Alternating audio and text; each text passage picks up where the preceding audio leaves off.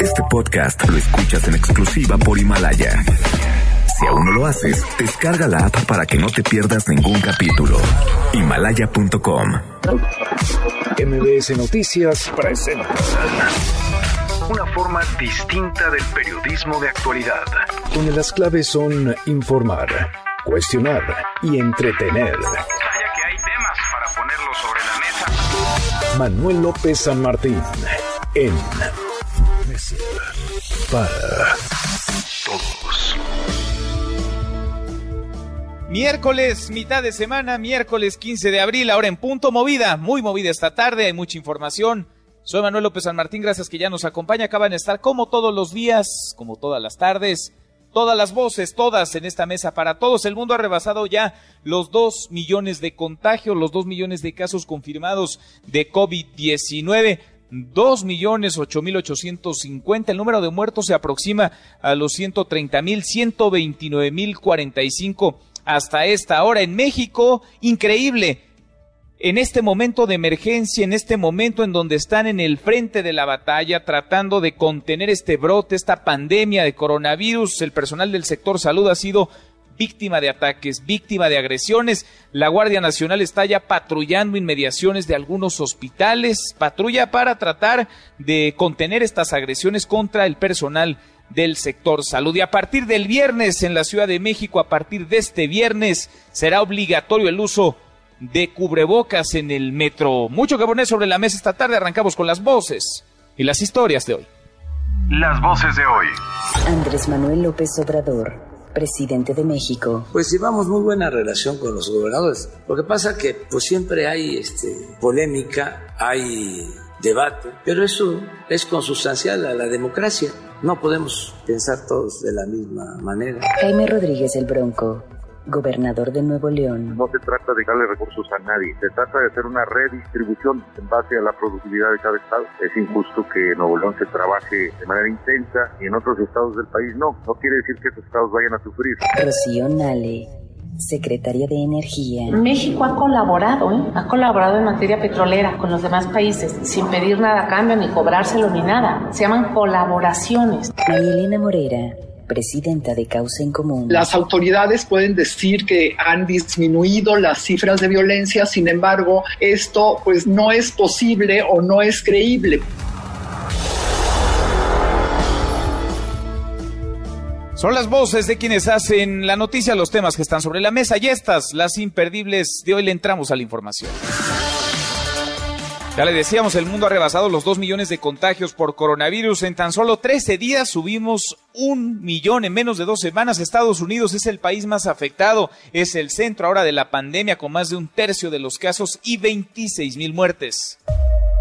La Organización Mundial de la Salud lamentó la decisión de Donald Trump de congelarles el financiamiento en plena emergencia, en plena contingencia. Donald Trump haciendo de las suyas. Nuestra única preocupación es salvar vidas. No hay tiempo que perder. Esto respondió Pedro Sádanom, el director general de la Organización Mundial de la Salud. Los Estados Unidos de América han sido un amigo generoso de la Organización Mundial de la Salud desde hace mucho y esperamos que siga siendo así. Lamentamos la decisión del presidente de los Estados Unidos de ordenar la suspensión de los fondos para la Organización Mundial de la Salud. Organization.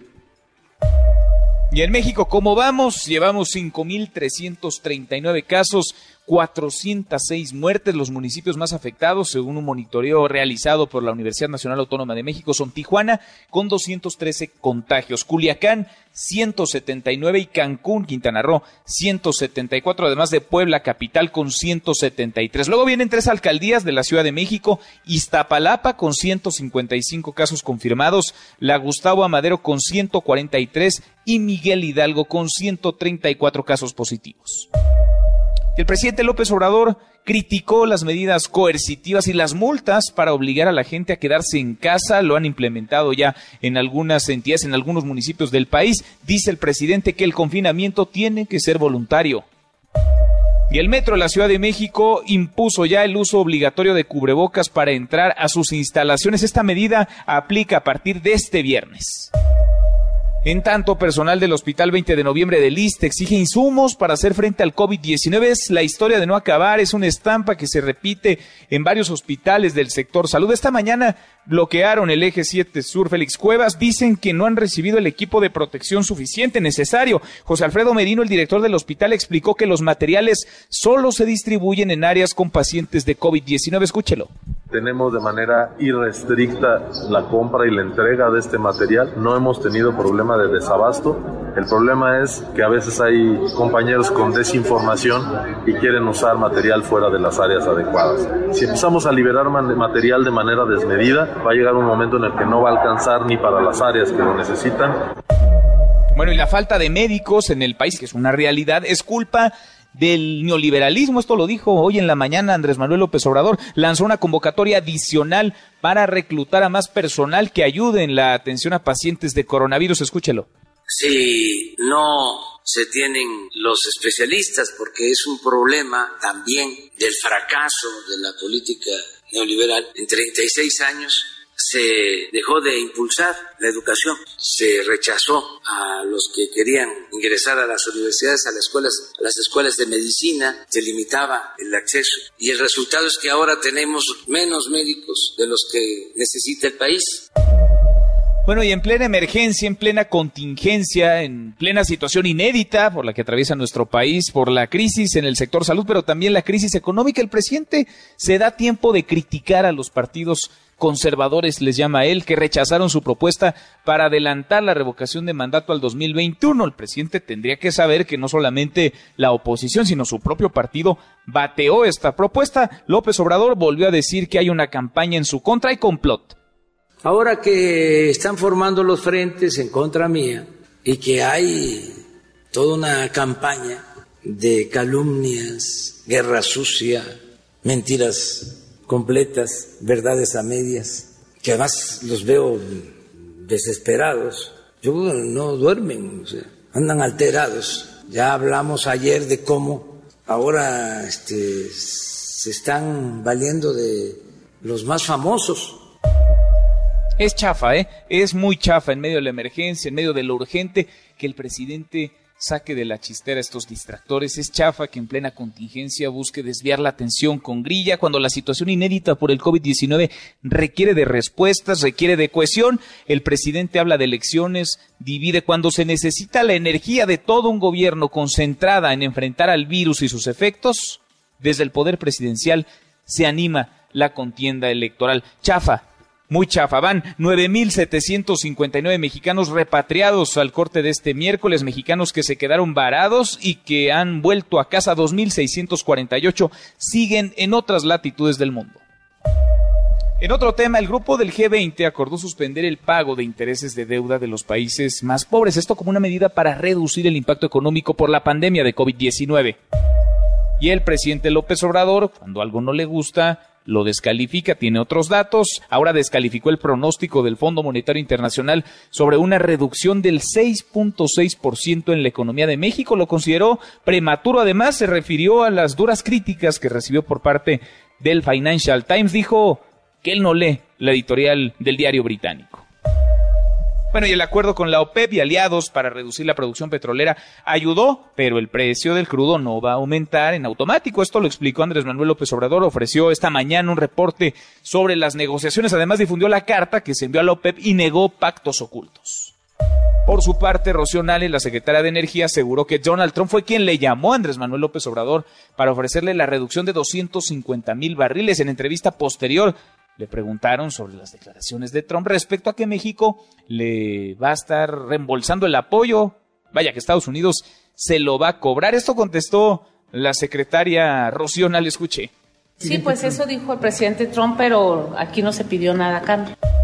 Nada, de buena onda, de cuates, de a gratis Donald Trump le echó la mano a nuestro país. Se cumple un año hoy, un año ya del fatídico incendio en la Catedral de Notre Dame, esto en Francia. El presidente Emmanuel Macron sostiene la promesa de que esta catedral quedará restaurada en el año 2024.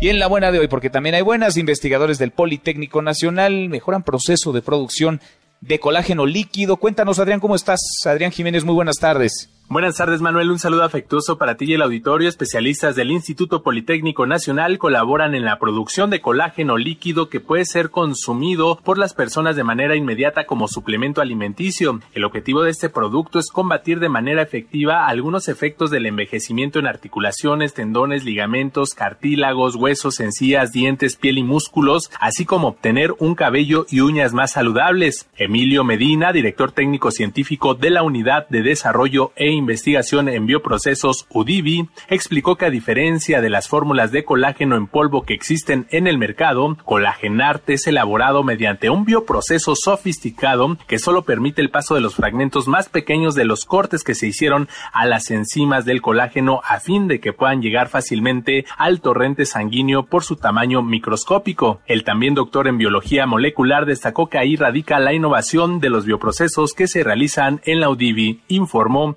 Adrián Jiménez.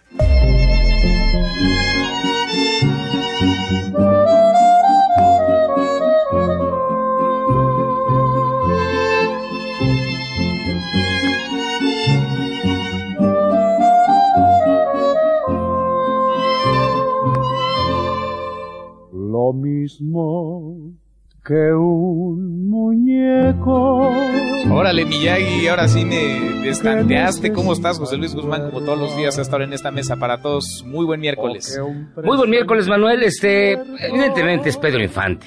Sí, cómo no. Y es inevitable en esta fecha, 15 de abril, el ídolo, quizás el máximo ídolo mexicano de todos los tiempos, Pedro Infante, pierde la vida en un accidente de aviación cuando venía de vuelta de de Yucatán, de Mérida, para arreglar todas las broncas legales en las que estaba metido porque se había casado como 10 veces. Entonces, pues ya, venía a arreglar eso y no llegó. Pero fue el 15 de abril de 1957, un 15 de abril, Manuel, bien rápido también, marcado por muchas tragedias, fíjate. Mencionabas en, el, en el, las imperdibles que hace un año se incendió la Catedral de Notre Dame. En el 2013 fue el ataque terrorista en la Maratón de Boston. En el 89 fue la tragedia de Hillsborough, cuando fueron, cuando 96 personas fueron aplastadas contra las vallas en un partido de fútbol de Liverpool. El Titanic terminó de hundirse en el 2012 y Abraham Lincoln es asesinado un 15 de abril también. 15 de abril. ¿Cómo que terminó de hundirse en el 2012, Miyagi? Porque chocó un día antes. ¿Pero en el 2012? Ay, perdóname, en 1912. En 1912, ¿no?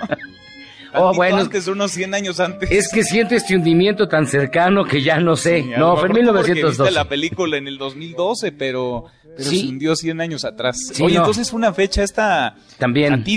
También muy, de muy mala suerte, ¿eh? el, el 15 de abril. Bueno, pues vámonos con cuidado. No, es quincena, esa es la buena, Miyagi. ya que te digo. Este... Es quincena. ánimo, ánimo, venga, ya. Ya mero vamos a la mitad Eso este es. confinamiento, ya mero vamos a la mitad de esta situación inédita, típica en la que nos toca vivir. Pedro Infante, viene bien, Miyagi, te mando un abrazo. Dale, cuídate mucho, nos escuchamos al rato, Manuel. Nos escuchamos en un ratito más, José Luis Guzmán en esta mesa para todos. Bueno, a propósito, sí, de la situación en la que nos encontramos, pero también del impacto, del golpazo económico que se vive ya en el bolsillo de millones de personas todos los días en nuestro país y en el mundo entero. ¿Cómo le está pegando a usted? ¿Cómo le está afectando a su economía? en su día a día esta emergencia sanitaria por el COVID-19. De eso va nuestra pregunta del día. ¿Se quedó sin trabajo? ¿Le bajaron el sueldo? ¿Le bajaron ya el salario? ¿No sabe qué pasará? Está como muchos en medio de la incertidumbre. ¿O usted sigue normal? Y qué bueno, ¿eh? ojalá, sin ningún tipo de problema. Opine con el hashtag Mesa para Todos. Abiertas ya nuestras vías de comunicación. El WhatsApp 5524-99125. Viene el teléfono en cabina 5166-1025. Pausa. Vamos arrancando esta mesa, la Mesa para Todos. Quedó sin movimiento mi corazón enfermo y lo vistió de luto un sufrimiento eterno. No te levantes. Podrías perder tu lugar en la mesa para todos. Con Manuel López San Martín. Regresamos. Este es su archivo muerto en Mesa para Todos. Pedro Infante, máximo ídolo mexicano en entrevista televisiva realizada un año antes de su muerte en un accidente de aviación. 15 de abril 1957. Bueno, yo entré al cine Pero yo me sentía muy triste porque nunca le, le, atinaba a nada. Entonces, en el camino me encontré con Ismael Rodríguez, que es nada menos un mes mayor que yo. Un mes mayor que yo. 38 años, 38 años, un mes mayor que yo. Entonces, encontré que ahí estaba el camino por el cual podíamos hablarle al público.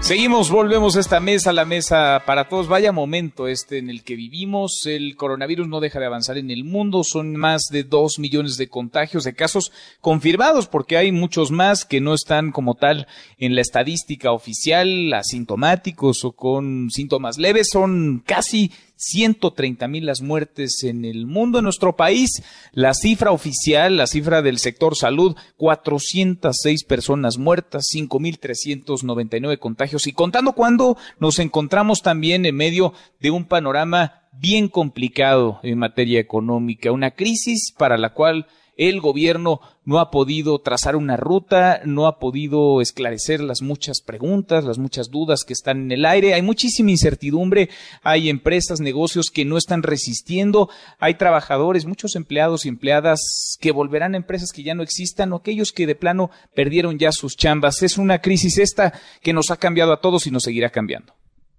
Logramos blindarnos, creció el monto de las reservas sí podemos pensar en una caída que pudiera de ser de 3 a 4% en la economía este año.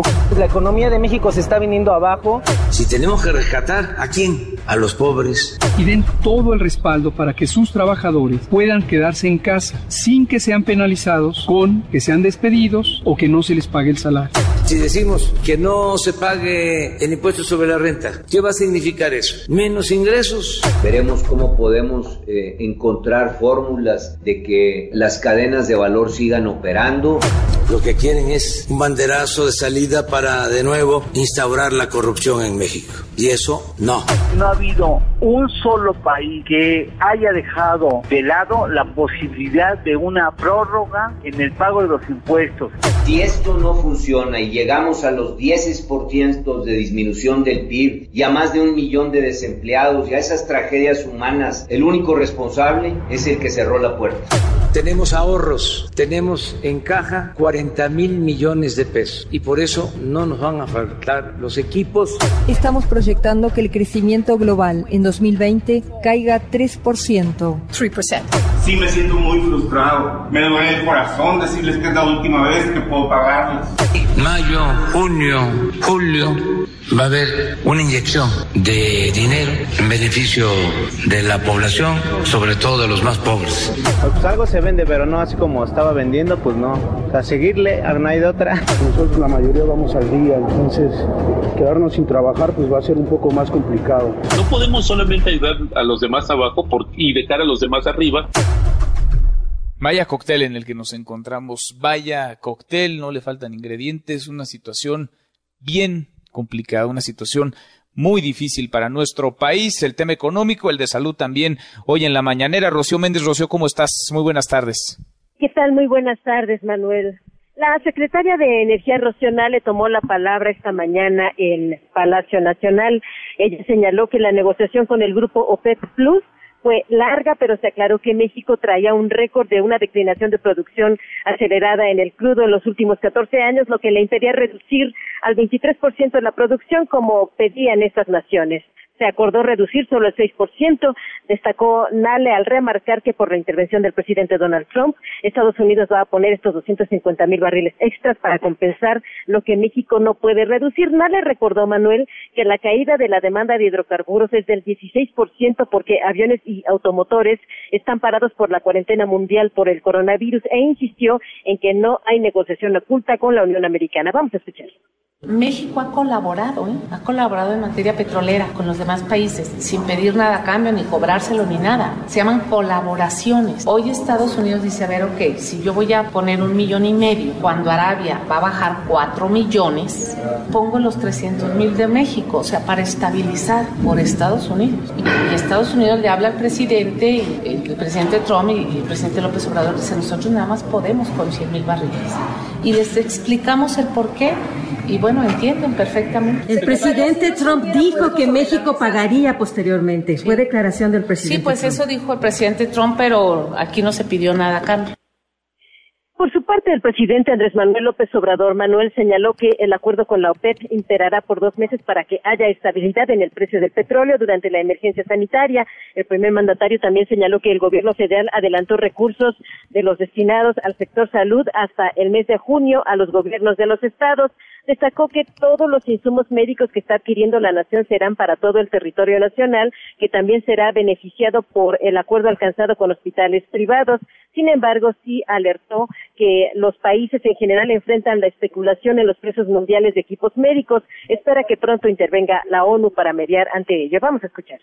Sí alcanza, tenemos recursos suficientes. Lo único que estamos padeciendo de que la epidemia produjo pues escasez de equipos médicos y especulación y la ONU ha tardado mucho en procurar garantizar igualdad, equidad, precios justos en la compra de los equipos, el no acaparamiento. Y en asuntos políticos, el primer mandatario comentó el rechazo a su propuesta de adelantar la revocación del mandato. Vamos a escuchar. Estoy contento, estoy tranquilo y no hace falta que yo esté aquí a la fuerza. Además, ¿qué vale un presidente? ¿Qué vale una autoridad sin apoyo popular? Es una hoja seca, es la pura formalidad, es un florero, es un adorno un presidente sin consenso, sin el apoyo del pueblo. Que conste que lo propuse, votaron en la coordinación política del Senado, no quisieron algunos partidos, no los voy a mencionar. Manuel, parte de lo que se registró esta mañana aquí en Palacio Nacional. De todo un poco. Gracias, Rocío.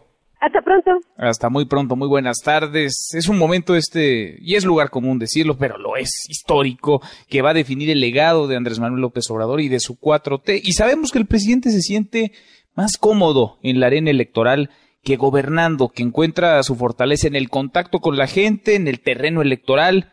Pero este no parece ser el momento de anteponer la grilla, sino las decisiones de Estado, las frases pegajosas, los ataques laxos, ligeros, no están encontrando tierra fértil en una situación en que la prioridad que dicta la realidad, muy a pesar del deseo presidencial, pasa por la salud, pasa por la economía de los mexicanos y no por la grilla electorera. Si la realidad va por un camino distinto al deseo presidencial, pues peor para la realidad debe pensar el presidente López Obrador. Sus prioridades están en otro lado, mientras acumulan los casos las fallas en el sector salud quedan expuestas y los reclamos de personal médico por el déficit de insumos necesarios crecen a medida que avanza la pandemia. El presidente está ocupado, preocupado también en otras cosas. Él quisiera adelantar la revocación de mandato, insisto, chafa, ¿eh? Muy, muy chafa que estemos hablando de esto cuando tenemos enfrente una situación de emergencia sanitaria, de contingencia y también una crisis económica y chafa cuando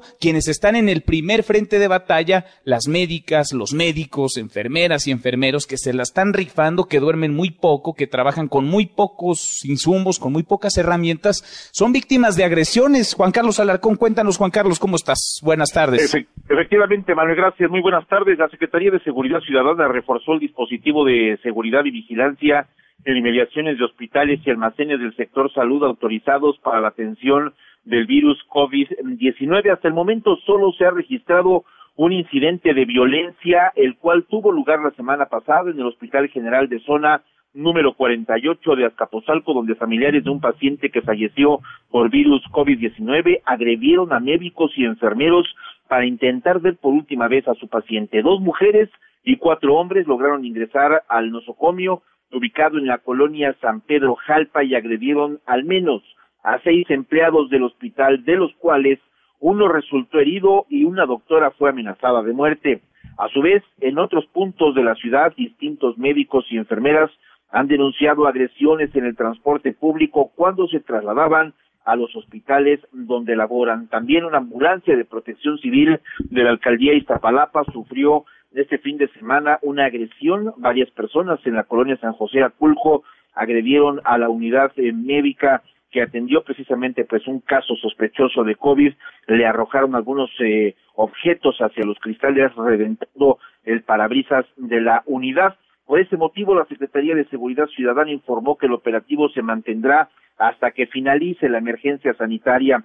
Los oficiales de la corporación instalaron carpas en cada centro hospitalario y almacén, los cuales cuentan con cuatro policías que brindan atención a la ciudadanía. Además, coadyuvan con el personal de cada institución de salud para apoyarlos en caso de alguna eventualidad y evitar alteración al orden público. En una primera etapa, Manuel, los policías se mantienen desplegados en seis hospitales ubicados en las alcaldías Cuauhtémoc, Gustavo Amadero, Iztapalapa, Álvaro Obregón y Tláhuac, también en el Instituto Nacional de Enfermedades Respiratorias y el Instituto de Ciencias y Nutrición Salvador Sumirán y en dos almacenes de la Secretaría de Salud en las alcaldías Azcapotzalco y Cuauhtémoc para evitar contagios. El personal designado a la seguridad de los institutos de salud portan en todo momento el equipo básico de protección, es decir, cubrebocas, guantes y desde luego el gel antibacterial. Manuel, tengo. Pues son nuestros héroes, nuestras heroínas en esta batalla. Gracias, Juan Carlos.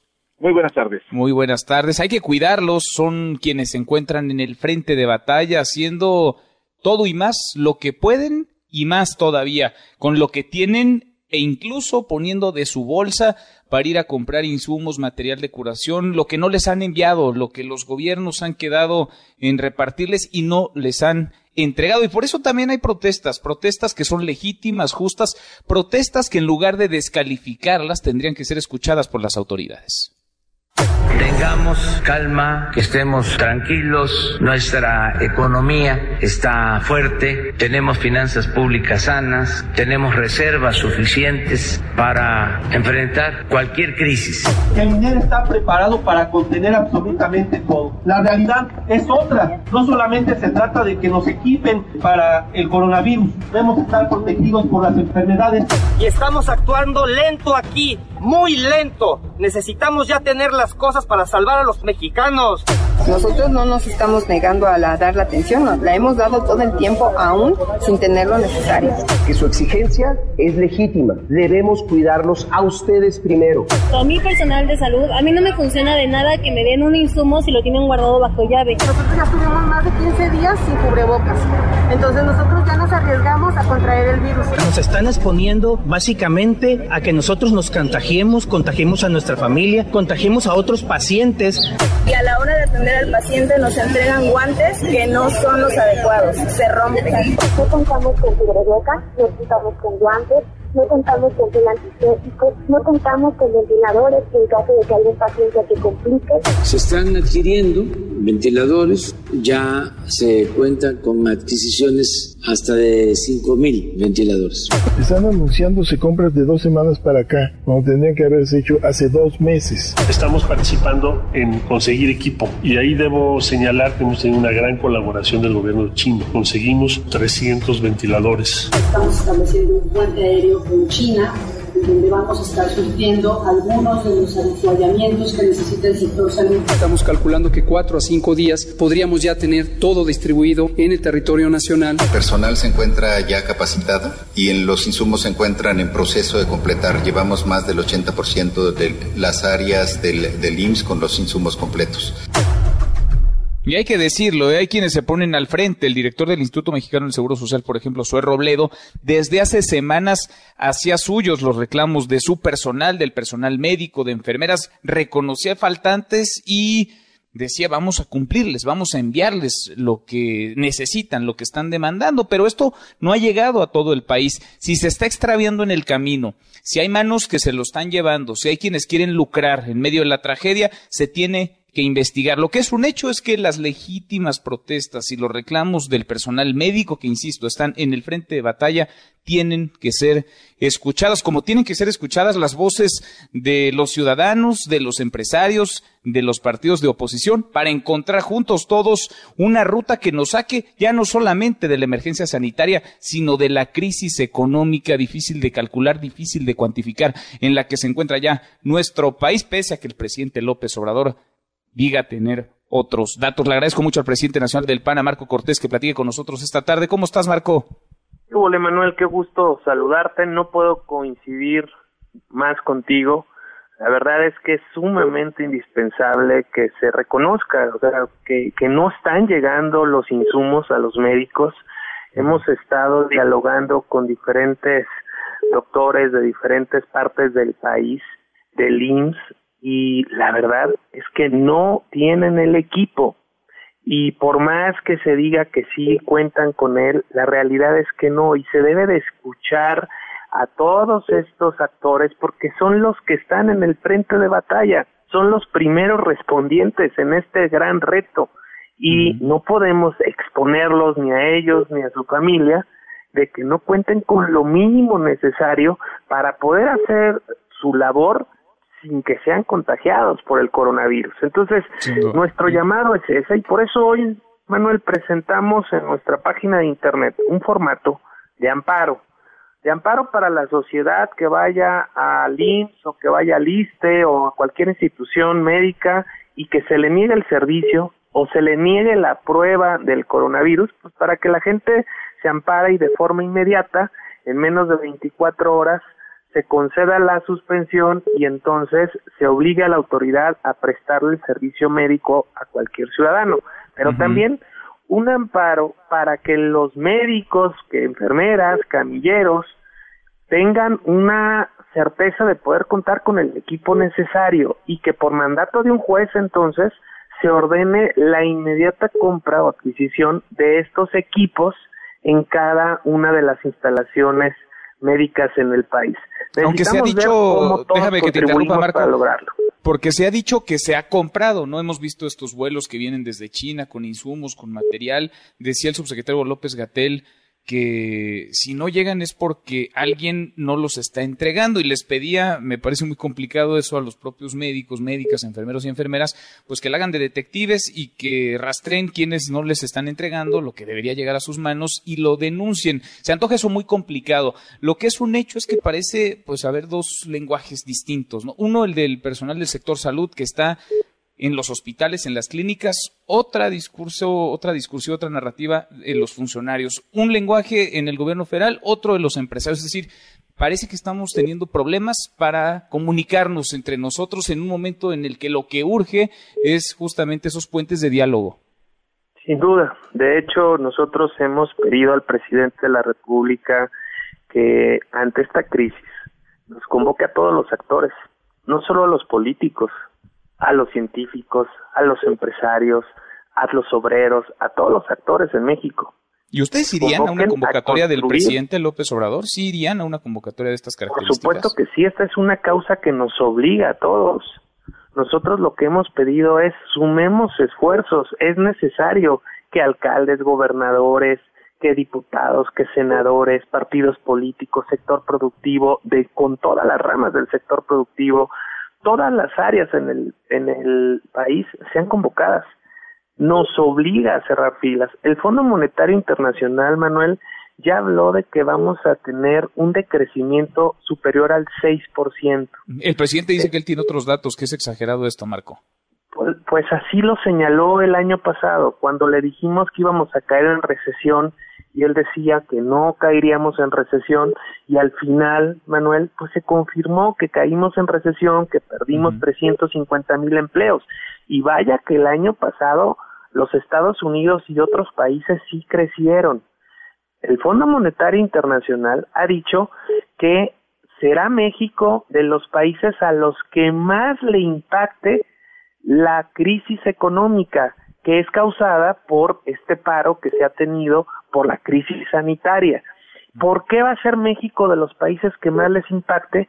Porque no se están tomando las decisiones correctas, no se está cuidando el empleo, no se está cuidando el sector productivo, no se están haciendo pruebas para detectar y mitigar el contagio y no se tiene ni siquiera los equipos médicos, el equipamiento para el personal médico para enfrentar esta batalla.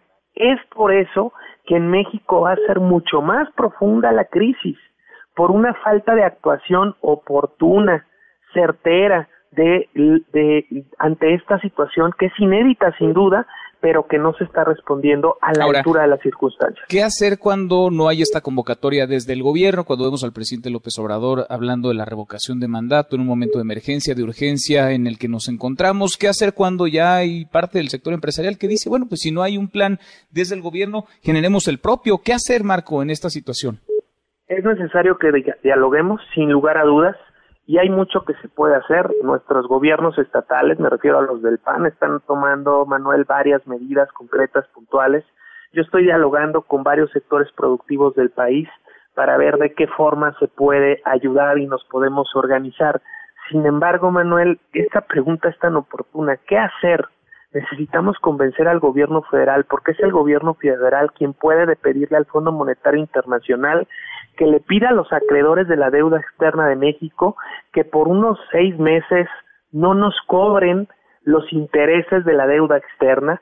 Es el, es el propio gobierno federal quien puede llegar a contratar deuda para poder paliar las difíciles circunstancias y poderle inyectar recursos al sector productivo del país.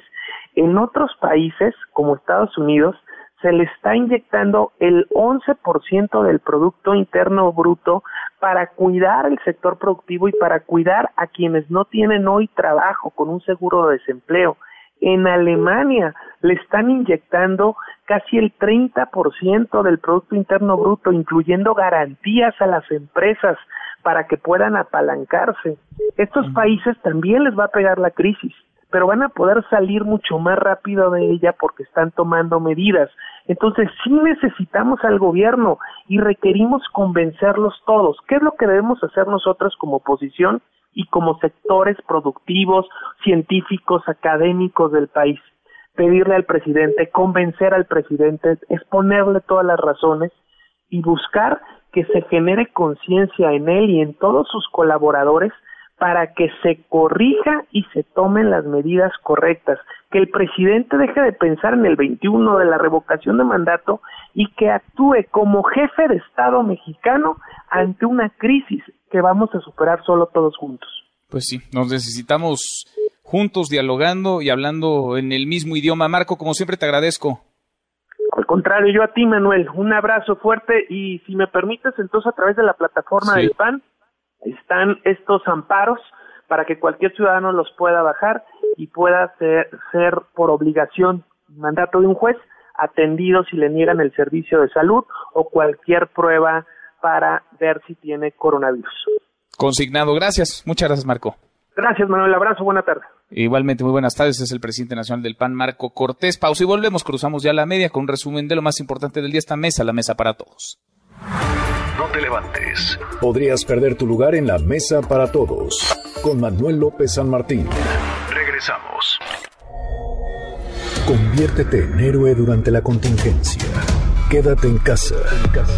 Lávate las manos. Limpia y desinfecta tus alimentos.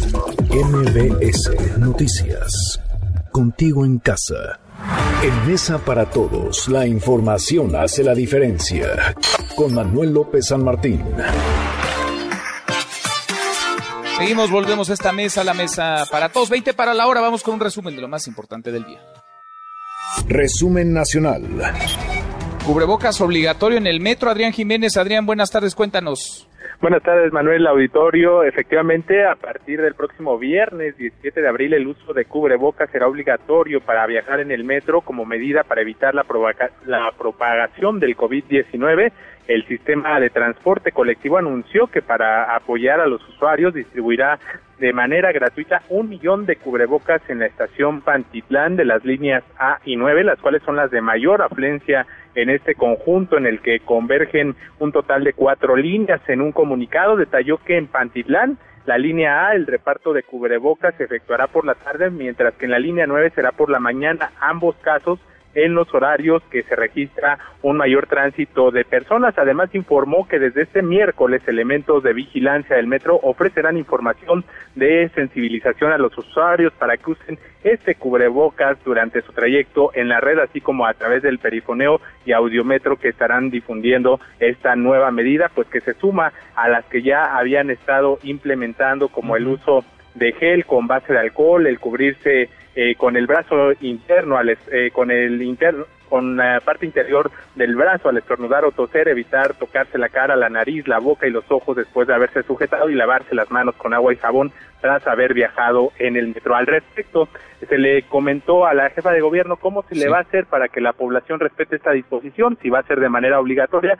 Sin embargo, pues apeló nuevamente a la responsabilidad porque pues no se les va a impedir el paso a este transporte porque dice que es imposible cubrir la demanda de cubrebocas que, que, que se requieren, pues son a pesar de que se disminuyó la movilidad en este sistema de transporte, son 2.5 de millones de personas las que lo siguen ocupando y bueno, pues, eh, eh, invita a la población a que hagan un propio cubrebocas con un pañuelo para protegerse y que no se propague esta enfermedad. Manuel Auditorio, la información que les tengo. Gracias, muchas gracias Adrián, muy buenas tardes. Buenas tardes obligatorio, es decir, a partir de este viernes, vaya, es la invitación del gobierno capitalino a que todos quienes utilicen el sistema de transporte colectivo metro porten cubrebocas, hagan un cubrebocas, lo traigan puesto mientras realizan sus traslados. Más de la Ciudad de México, ¿cómo vamos en tema de insumos en hospitales? Porque la Ciudad de México tiene varias de las alcaldías que registran más casos confirmados de coronavirus. Ernestina Álvarez, Ernestina, buenas tardes. Manuel, buenas tardes para ti, para los amigos del auditorio. Te informo que en las últimas 24 horas la Ciudad de México registró 28 muertes y 119 contagios confirmados con prueba de laboratorio de COVID-19, por lo que ya suman 92 defunciones y 1.556 infectados. La capital concentra el 28% de los casos de contagio y es la que más sufre por el brote de coronavirus en todo el país. De acuerdo con los datos abiertos de la Dirección de Epidemiología de la Secretaría de Salud, las 16 alcaldías de la capital registran casos de coronavirus, pero Iztapalapa es la que más contagios tiene con 178 casos, le sigue Gustavo Madero con 155, Miguel Hidalgo con 141, Cuauhtémoc con 110 y Tlalpan con 103. Sin embargo, la alcaldía de Coajimalpa, que registra 84 casos, es la que tiene el mayor porcentaje de infectados por cada 100.000 habitantes, con 42. Gustavo Madero, con 155 casos confirmados, es la que más hospitalizados tiene con 83 y 15 se encuentran en cuidados intensivos por coronavirus, mientras que las autoridades capitalinas adelantaron que van a publicar en la Gaceta Oficial un protocolo de ayuda para gastos funerarios, incineración y uso de cementerios, pero solo falta formalizar los convenios de colaboración con casas funerarias para proporcionar el servicio a los familiares de quienes fallezcan por COVID-19, toda vez que se prevé que en los próximos días se entra a la fase 3 de la emergencia sanitaria. Hasta aquí el reporte. Interesantes estos datos, gracias, muchas gracias Ernestina. A propósito de datos, vamos hasta Baja California porque Tijuana es el municipio más afectado a nivel nacional con más casos, según datos de la UNAM. Antonio Maya, Antonio, buenas tardes. Buenas tardes, Manuel. Comentarte que el titular de la Secretaría de Salud de Baja California, Alonso Oscar Pérez Rico, reconoció que de aumentar el número de casos positivos de COVID-19, en esta región no habrá suficientes insumos básicos para atender esta emergencia sanitaria. Escuchemos lo que dijo el secretario. Suficientes N95, ni overoles, ni, ni médicos, ni hospitales que nos alcancen si no se quedan en su casa. Esta enfermedad nos está atacando fuertemente al pueblo de Baja California y vamos a entrar a una fase de, una curva epidémica rápida. Vamos a ser uno de los estados que más rápido va a salir de ella, pero queremos estar todos al final. Y ahorita teniendo, insisto, teniendo ventiladores, teniendo camas, teniendo hospitales, teniendo médicos, los pacientes no duran mucho tiempo. ¿Por qué? No sabemos, esta enfermedad nos mata muy rápido. Manuel, esta falta de insumos por parte de las instituciones de salud para con su personal médico se ha evidenciado desde la semana pasada, tanto por el actor y comediante Eugenio Derbez como por los mismos doctores y enfermeras que están saliendo de sus hospitales para comprar de su sueldo su propio material para continuar laborando. Equipo como mascarillas, overoles y lentes de protección son algunos de los equipos solicitados en una empresa dedicada a la venta por mayoreo de estos insumos, los cuales han comenzado también a escasear. Actualmente Baja California ocupa el tercer lugar a nivel nacional de casos positivos, solo por debajo de la Ciudad de México y del Estado de México. Hasta esta mañana la Secretaría de Salud del Estado contabilizaba 486 casos positivos, la mayoría de estos casos ubicados en la ciudad de Tijuana. Hasta aquí mi reporte desde Baja California. Continuamos en Mesa para Todos. Gracias, muchas gracias Antonio. Sí, tercer lugar Baja California, primer lugar Tijuana entre los municipios con más número de casos confirmados en el país. El número dos de los municipios es Culiacán, en Sinaloa. Vamos contigo hasta Sinaloa. Karina Méndez. Karina, buenas tardes. Hola, ¿qué tal Manuel? Buenas tardes. Desde Sinaloa te saludo y te informo que trabajadores del Hospital Regional 1 están pidiendo mascarillas número 95, guantes, lentes, caretas caretas ropa desechable, insumos que se carecen para hacerle frente a la contingencia sanitaria. Preocupados y con miedo por el COVID-19, médicos y enfermeras se manifestaron en la entrada con pancartas que decían de nada sirve un hospital nuevo si no hay procesos de seguridad. Esto tras la muerte de un enfermero y una persona que atendía en la farmacia del Iste en Culiacán. Escuchemos las declaraciones de un médico ante la situación que se vive en Sinaloa. He tenido a mi cargo ya 27 pacientes graves hospitalizados, de los cuales, bendito Dios, 9 han ido a casa, los siguientes 16 muy graves. Quién sabe cómo vayan a evolucionar. Es triste lo que está pasando y es más triste todavía que nuestro gobierno no diga la verdad. En el estado se está terminando de habilitar el nuevo Hospital General, en el cual será solamente destinado para pacientes con coronavirus. La ciudadanía y una diputada local independiente están elaborando cubrebocas y máscaras para llevarlas a los diferentes turnos de los hospitales públicos. Actualmente en el estado se tienen 203 pacientes activos, se han recuperado 24 y han fallecido 34, siendo Culiacán el que presenta las cifras más elevadas con 150, siguiéndole los municipios de Mazatlán y Nabolato con 11 respectivamente. Hasta aquí mi reporte. Continuamos con más información en Mesa para Todos. Gracias, muchas gracias Karina. Es Tijuana, en segundo lugar Culiacán, en tercero Cancún, en los municipios con mayor número de casos positivos de coronavirus. Vamos hasta Quintana Roo, Israel García. Israel, lo último, cuéntanos. Buenas tardes. Buenas tardes, Manuel. Como bien adelantas, al igual que en otras entidades de la República Mexicana, en Quintana Roo se sufre desabasto de insumos básicos de protección para el personal médico que labora en los hospitales públicos. Lo que va de la contingencia, en las principales ciudades del estado, enfermeras y personal de sanidad en clínicas del IMSS, ISTE y hospitales generales han salido en diversas ocasiones a señalar estas carencias. Las familias estamos muy preocupados por eso, por la falta de insumos y desafortunadamente al parecer no es el único, la única clínica donde es este desabasto. Parece que a nivel nacional es lo mismo, pero tenemos que combatir esto y, el gobierno debería darle prioridad a este asunto. Nos, nos arriesgamos bastante. Cancún encabeza la cifra de personas contagiadas en la entidad, seguido de Playa del Carmen y Chetumal, capital del estado. Sin embargo, de los 11 municipios, solo el de Lázaro Cárdenas no ha registrado ningún contagio ni caso sospechoso. Por último, te informo que hasta el corte del mediodía de hoy se han registrado 269 casos positivos, 27 defunciones y 69 personas recuperadas.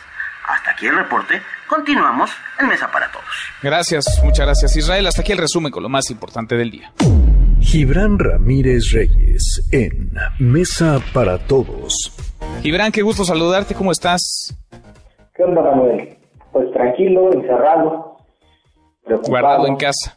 Pues de casa a casa te mando, te mando un saludo, te mando un abrazo, Gibran. ¿Cómo vas viendo las cosas ya no solamente en torno a lo que hemos platicado, el COVID, la situación, la emergencia sanitaria, la crisis económica, sino también las respuestas del gobierno, lo que algunos califican, llaman ataques sistemáticos al gobierno, el presidente que ve una intentona de opositores o de algunos opositores a querer tumbarlo, propone incluso adelantar la revocación de mandato. ¿Cómo ves las cosas, Gibran? Sí, aquí le está hablando a sus interlocutores del poder económico que eh, en la charla con Carlos Salazar dijeron, ¿por qué no le pedimos que se vaya? Como si fuera su empleado. A ellos les está hablando y además de tener operadores en la política empresarial, esos eh, capitales de empresa tienen operadores en la política partidista. O sea, estaban muy cómodos con, con el PRI y con el PAN. Entonces, la, ante esa intentona, ante ese ánimo, porque muchos han dicho que se debe de pedir que renuncie, y esto empezó antes del coronavirus. En realidad, la molestia fue porque se hizo una consulta para cancelar eh, el proyecto de Constellation Bar. Entonces, dado que hay ese ánimo, dice, si lo que quieren es que me vaya, pues me iré por las buenas si ustedes logran construir una mayoría. Pero este es el momento, o sea, en medio de la emergencia y de lo urgente, hablar de elecciones, ¿te parece? De la revocación, que insisto, ¿eh? lo hemos platicado tú y yo en otros momentos. Yo estoy a favor 100% de la revocación. Vaya, es una de las propuestas del presidente López Obrador. Votaron, entre otras, por esta propuesta 30 millones de mexicanos y la oposición muy nerviosa se oponía a la revocación. Ahora parece que la ven con, con simpatía, con alegría, pero este es el momento de hablar de la revocación en plena emergencia. Sí, en realidad quien ha puesto el tema político en la mesa fueron esos capitales de empresas. Entonces, como en este momento, todos los momentos de emergencia requieren una unidad mayor y que pongamos sobre la mesa lo que tenemos de común entre los mexicanos, es una manera del presidente López Obrador de decir, está bien, a ver, si ustedes quieren hacer política, la hacemos en el 21, o sea, más pronto. ahora vamos a unirnos. Es una manera de dar una salida para allá. En realidad, los que han estado haciendo política y de manera muy mezquina, muy sistemática, eh, son los la oposición al presidente López Obrador. Eh, todo el mundo siente que tiene una solución mejor, como si él careciera de perspectiva, como si no tuviera sentido lo que se está haciendo. Como hablábamos la vez pasada, no hay un esfuerzo por comprender lo que se está haciendo y ver cómo se mejora sino eh, un esfuerzo por rebasar todos al presidente y algunos con imprudencias y con tonterías, como Alfaro y lo de las pruebas rápidas que luego cambió eh, en el discurso acerológicas, como que nadie se iba a dar cuenta, ¿no? Pruebas rápidas que fueron desautorizadas. Entonces, poner sobre la mesa la, la tontería o el acto, la propuesta antimexicana de sacar el pacto fiscal a Nuevo León y a Jalisco, como ha hecho Movimiento Ciudadano, es promover la división del país y además la falta de solidaridad, ¿no? De solidaridad fiscal, como si no estuviera también la federación para redistribuir los recursos.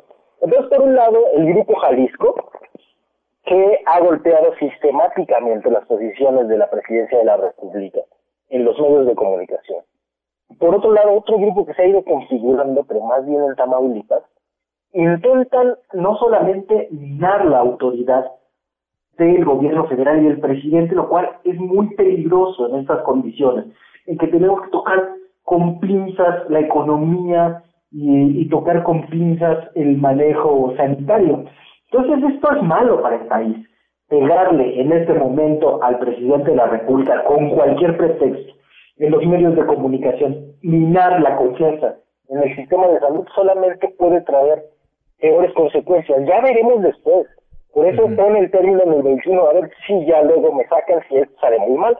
ahorita vamos a formarnos todos en la misma, en la misma fila y eh, asumir que hay cosas que va a padecer el país, que se va a sufrir como se está sufriendo en todo el mundo. O sea, tú ves oportunismo, tú, ves a los opositores o algunos, porque no quiero meter a todos en la misma canasta, pero algunos opositores tratando de llevar agua a su molino, de ganar en estas agitadas aguas. Sí, fíjate que hay ejemplos en contrario. Por ejemplo, creo que puede reconocerse varias cosas del gobierno de Yucatán, que no ha estado ahí golpeando a la presidencia y está haciendo su estrategia, colaborando en el reparto de víveres, haciendo otras cosas que podrían estar haciendo los gobernadores en vez de intentar competir y minar la autoridad del presidente de la República en estos momentos.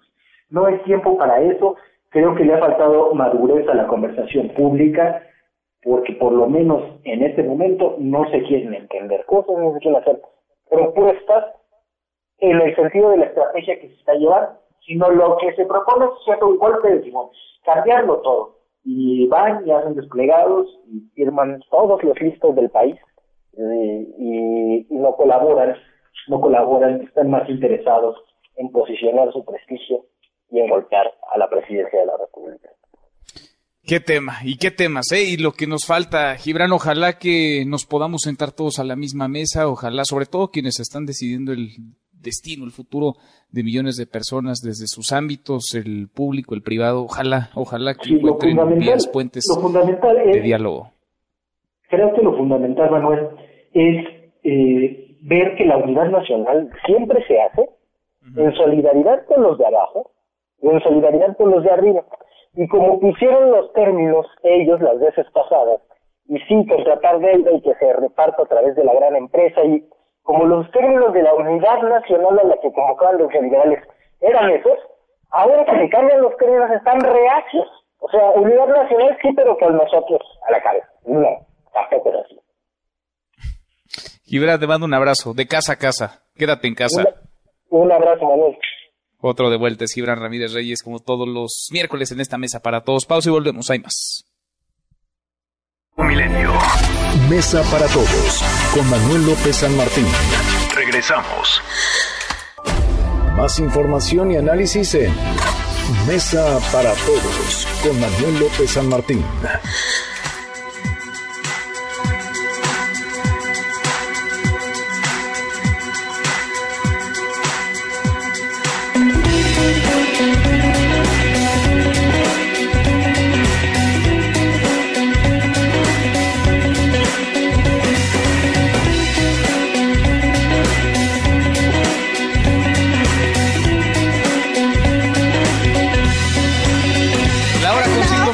Gracias que nos acompaña. Mitad de semana es miércoles, miércoles de quincena, además una buena entre tantas malas. Miércoles 15 de abril. Soy Manuel López San Martín, movida anda la tarde. Revisamos las redes, cómo se mueven las cosas en Twitter. Vamos de las redes esta mesa, la mesa para todos. Caemos en las redes. Bueno, se está moviendo el hashtag como todos los días, desde hace ya semanas, meses, COVID-19 y hashtag coronavirus. El mundo ha superado ya los 2 millones de contagios. Hasta esta hora, 2 millones 23 mil 663 y contando. Cuando comenzamos esta mesa para todos hace una hora y seis minutos, andábamos en 2 millones 8 mil y fracción. Bueno, pues ahora son 2 millones 23 mil 663. Cuando comenzamos el programa de hoy, los muertos no llegaban a los 130 mil, andábamos sobre los 129 mil. Una hora y seis minutos después, 132 mil 276 muertes, 132 mil 276 decesos en el planeta entero. No deja de avanzar el coronavirus. A propósito del COVID-19 en México, se están moviendo los nombres de varios municipios, de varias alcaldías. ¿Por qué? Porque mm, la UNAM está llevando a cabo un monitoreo geográfico con los datos que se presentan por parte del sector salud, los casos acumulados de positivos en torno al COVID-19 para conocer cuántos casos hay por municipio en nuestro país. Y los municipios que más contagios tienen, ahí le van, son Tijuana, 213 confirmados, esto hasta el corte de ayer de la Secretaría de Salud. Culiacán en segundo lugar con 179 casos. Cancún el tercer sitio 174 y Puebla en el cuarto lugar con 173. Vienen después algunas alcaldías de la Ciudad de México. En total, dentro de los 18 municipios con mayor número de contagios, hay nueve alcaldías. Está Iztapalapa con 155, Gustavo Amadero 143, Miguel Hidalgo 134, Álvaro Obregón 105, Cuauhtémoc 102, Tlalpan 92, Guajimalpa 82, Coyoacán 76 y Benito Juárez con 74. Hay otros municipios del país como Mexicali, Centro, Villahermosa, Tabasco, Los Cabos, Mérida, Monclova, que también aparecen como algunos de las alcaldías de los municipios con más números eh, positivos registrados, dados de alta en el sistema del sector salud. A propósito del coronavirus, hashtag OMS y hashtag alcohol. ¿Por qué? Pues porque hay quienes aprovechan estos tiempos de cuarentena, de confinamiento, para entrarle al alcohol. Y algunos, pues se recargan en fake news que circulan, que inundan las redes sociales para argumentar en su favor. Dentro de casa, me imagino, beber tequila, vodka, cerveza, whisky, lo que usted quiera, no sirve, no funciona para combatir el COVID-19. La oficina de la OMS en Europa ha dicho que se trata esto de una falsa noticia, de una fake news. Recordó que el consumo de alcohol siempre, siempre será un riesgo para la salud. Hashtag Metro, porque a partir de este viernes en la Ciudad de México, los usuarios del sistema de transporte colectivo Metro deberán portar cubrebocas. Es una especie de uso obligatorio de cubrebocas, aunque en realidad se trata de una invitación porque no habrá consecuencia, no habrá castigo, a nadie se le impedirá hacer uso del metro, pero es hay una invitación de las autoridades del gobierno de la Ciudad de México para que a partir del viernes de esta semana, quien se suba al metro lleve cubrebocas. van a repartir además un millón de ellos de cubrebocas dentro de diferentes estaciones del metro, ojalá. Pues ojalá y la mayoría de los usuarios, que son muchísimos todavía, aunque ha bajado en 50% prácticamente el número de, usuarios todos los días, dos millones y medio ahora en esta contingencia, casi seis millones en un día normal.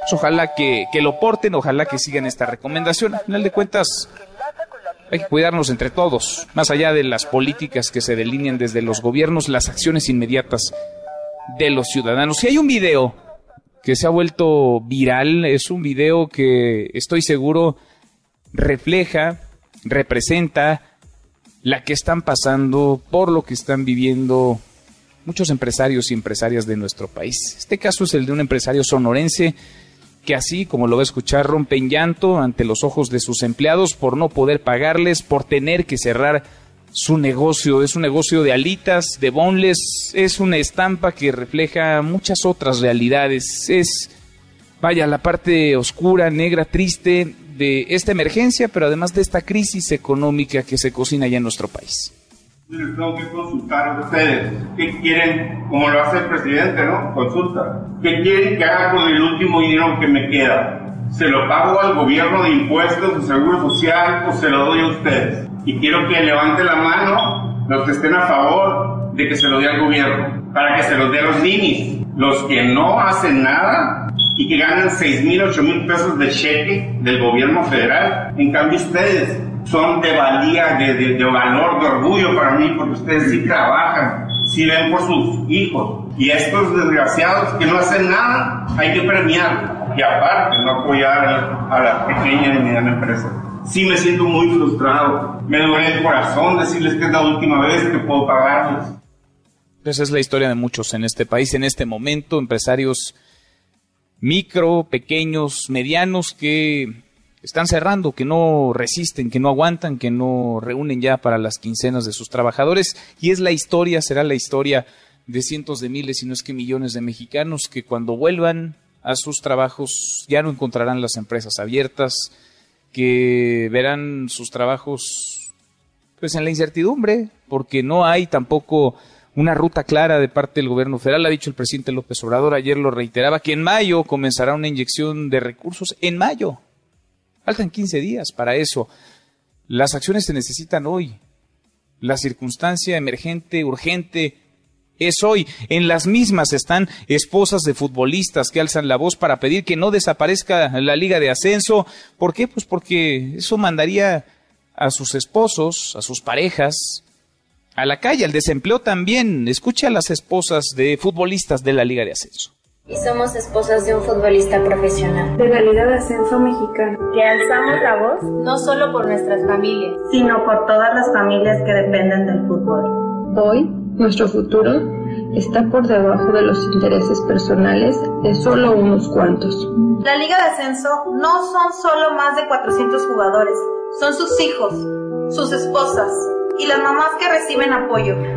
Son los miles de aficionados que llevan a sus hijos cada fin de semana al fútbol, soñando todos juntos con ascender. Hoy alzamos la voz para pedir con respeto y humildad que no desaparezca nuestra liga de ascenso. Federación, no jueguen sucio, jueguen limpio, siempre nuestra liga. Deportes. Con Nicolás Romay. Qué duro, qué panorama, querido Nico, qué gusto saludarte, Nicolás Romay, muy buenas tardes, ¿cómo estás? ¿Cómo te va, Manuel? Me da gusto saludarte, igual a ti, a toda la gente que, que nos está acompañando. Eh, lo platicábamos el día de ayer y evidentemente, aunque todavía no hay una postura oficial, aunque todavía no se comunica nada de manera oficial, porque entendemos que justo la Liga MX es especialista en manejar todo por detrás, eh, pues ya todos sabemos lo que va a pasar, ¿no?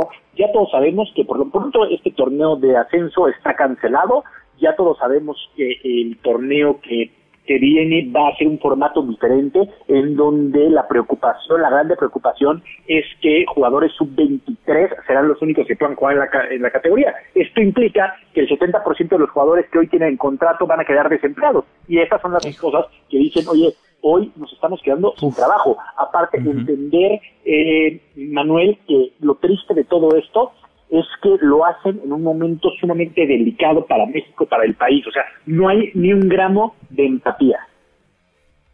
es, es durísimo, ¿eh? porque no imagino la desesperación que se esté, debe estar viviendo en la casa de cada uno de estos futbolistas, de no poder hacer nada, la impotencia de ver cómo se diluye su fuente de ingreso.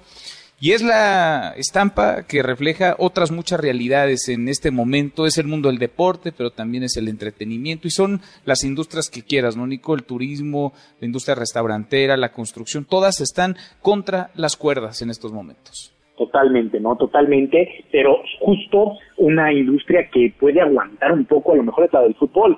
Y creo que lo que está pasando, o más bien sé que lo que está pasando, es que están aprovechando esta crisis eh, para, de alguna manera, poner contra las cuerdas a los equipos, a los dueños de los equipos que pierden mucho dinero al año, eh, para ponerlos contra las cuerdas y decirle, oye, ¿sabes qué? Ahorita que, que podemos te vamos a subsidiar nosotros, eh, pero necesitamos que aceptes que el próximo año no va a haber ascenso, no va a haber descenso y va a ser sub-23. Entonces se están aprovechando del momento y es tristísimo, Manuel, porque todo esto es para proteger a los dueños de primera división, ¿eh? Porque cuando tú quitas el ascenso y el descenso, que por cierto, pues ya quitaron el ascenso y el descenso, nada más ahorita lo van a hacer oficial. Pero bueno, cuando quitas tú el ascenso y el descenso, eh, pues estás dándole un valor a la franquicia, porque tu franquicia ya no tiene ni un riesgo. O sea, hoy hablamos de que Atlas, de que Puebla, de que Morelia, de que Querétaro no pueden defender, ¿no? Entonces eso ya les da una tranquilidad a los dueños que han invertido mucho. mi queja es que no intenten ganar en el escritorio lo que no pueden ganar en la cancha porque están atentando contra el valor del deporte. El valor del deporte es demostrar en la cancha que mereces estar donde estás, no en el escritorio, no porque ahorita ya decidiste eliminar el ascenso y el descenso sin pensar en las consecuencias, ¿eh? sin importarte a quién pisas. O sea, es una cosa dramática porque nos están demostrando los dueños que no les importa a quién pisan con tal de ellos cuidar su patrimonio. El negocio, salvar salvar el negocio, se van a perder muchas fuentes de ingresos, se van a perder muchas carreras también, se van a haber visto truncas muchos sueños desde los de aficionados hasta los de futbolistas, pasando por los propietarios, van a sufrir, Nico, van a sufrir muchas plazas. Vamos a hablar de algo más amable. ¿Cómo va la I-Liga? La I-Liga MX este... Va, bien, Manuel. A ver, me gusta, ¿eh? Me gusta, me entretiene. Oye, ayer era un experimento brutal el que hicimos, eh, porque en radio también, Radio Nacional, una transmisión histórica. El Pachuca Chivas. Contra, contra Chivas, y aparte y estuvo JJ Macías con nosotros, y ahí comentaba el futbolista de, Chivas. Estamos intentando, de alguna manera, Manuel, el lado amable de, todo esto. Ayer golearon a las Chivas, de manera categórica golearon a, al conjunto de, Chivas en la Liga. Pachuca le ganó 7 por 1. Pero bueno, ah, está siendo muy entretenido. Es la goliza, ¿no? Hasta ahora. ¿O alguien ya había goleado peor a otro equipo? No, de ese tamaño no.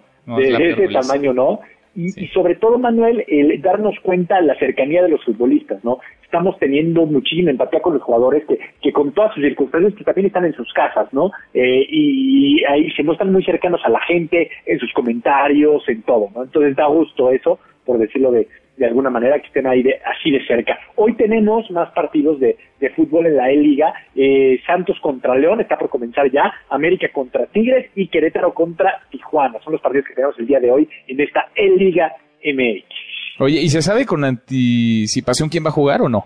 O sea, ¿quién va a estar... calendario espejo es el calendario espejo de la primera No, pero ¿quién, ¿qué, futbolista trae ah, el control? No, nos avisan uno o dos días antes. Uno o dos días antes. Por ejemplo, ahorita en el América contra Tigres va a jugar Giovanni Dos Santos contra Nahuel Guzmán. Que dices que es muy bueno. Ah, va a estar bueno ese. no, bueno, va a estar brutal, va a estar buenísimo. Va a estar bueno. ¿A qué hora es ese partido, Nico? A las 3 de la tarde, ahí también estaremos en marca, claro, avisando cómo se va moviendo la cosa. Buenísimo, pues los escucho como todas las tardes. Abrazo, Nico.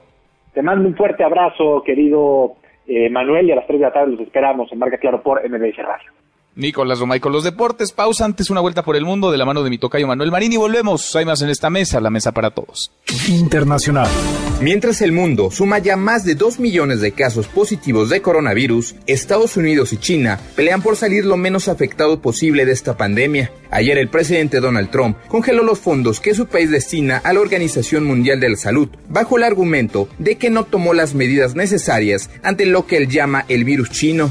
Por su parte, China aprovechó la situación para enviar y vender insumos médicos a los países más afectados por la pandemia, incluido México. Lo cual le ha valido del reconocimiento de la misma Organización Mundial de la Salud, empezando por su director general, Tedros Adhanom.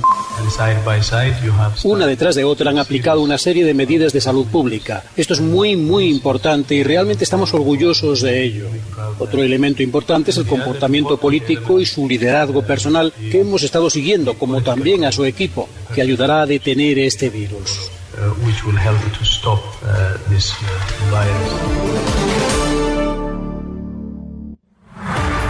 No te levantes. Podrías perder tu lugar en la mesa para todos.